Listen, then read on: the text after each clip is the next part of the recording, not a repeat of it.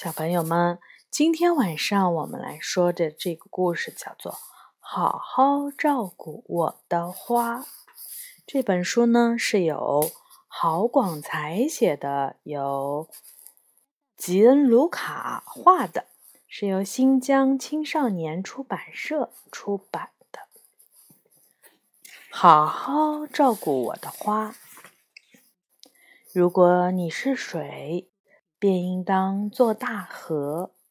如果你是动物，便应当做雄狮；如果你是男人，便应当做一个巨人。巨人莫亚的房子非常大，没有管家是不行的。他的老管家退休前承诺会为他找一个新管家来。结果来了一个长得像紫罗兰的女孩，她的名字叫罗兰。巨人看罗兰这样瘦小，心里怀疑她可以做好管家的工作吗？但莫雅急着需要人帮忙，只好先试用看看。每天天一亮。罗兰便起床做早餐。当巨人一睁开眼睛，罗兰便把早餐送到了他的房间。整天除了做饭，罗兰就到处洗洗擦擦。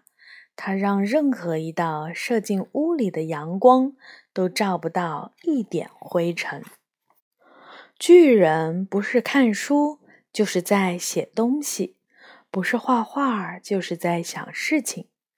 他有时好像忘记了房子里还有罗兰这个人。除非罗兰打碎了巨人心爱的宝贝。巨人虽然会骂罗兰笨，但他发过脾气后也会觉得不好意思。巨人会弹琴给罗兰听，或为罗兰讲一个故事。时间一点一滴的过去，他们俩的感情也在一点一滴的增加。罗兰想让屋子里有更多的生命，他开始种花。罗兰像照顾小孩儿一样细心养花。花有好的主人，自然会把最美丽的生命绽放出来。于是。巨人的房子充满着新的色彩。有一天，巨人对罗兰说：“他要出门去，过一段时间就回来。”他没有告诉罗兰他要去哪里，也没有说要去做什么，就走了。巨人不在，罗兰没什么可忙的，他总是静静的发呆。想着莫亚明天就会回来，等待会让时间的脚步陷入深深的雪地中，前进的费力又缓慢。罗兰决定把他的脑子空点地方出来，除了莫亚，他要装别的东西进去。他把巨人的书一本一本拿来认真看。罗兰的个子小，他便从书架的最底层开始看，看完了一层，再往上看一层。有一天，当他想拿放在书架最上层的一本书时，罗兰发现他一站起来就能够拿得到，用不着爬梯子。他长高了，不应该说。它变高了。罗兰不再是个小不点，他可以轻松地向下伸手扭转门把手来开门，不像以前开门时总是要垫起脚、伸高手才能把门打开。他现在不比莫亚矮。罗兰站在窗前，他望见了以前看不到的风景。他看得更远，对世界更好奇。以前他的世界只有莫亚，现在莫亚不再是他的世界。罗兰决定离开，他唯一舍不得的是他的花，但这点牵挂并没有绑住他。罗兰留下一封信，要巨人好好照顾他的花。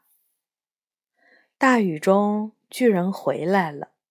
莫亚带着一身湿气冲进门，他本来以为会有一条干毛巾递上来。结果只有空空的屋子等着他。他边走进屋边叫罗兰，结果他只听得到自己的回声。终于，莫亚看到罗兰的信了。外面的雨将停，他心中的雨才要开始下。巨人请了新管家。咦，咖啡怎么有焦味儿？连煮咖啡的智商都没有，以后还不知道会出什么错。走了一个管家，又来了另一个。哎，叫他找一本书都找不到，他该不会是文盲吧？天哪，讲过多少次了，沙拉不要放葡萄干儿，他就是听不懂。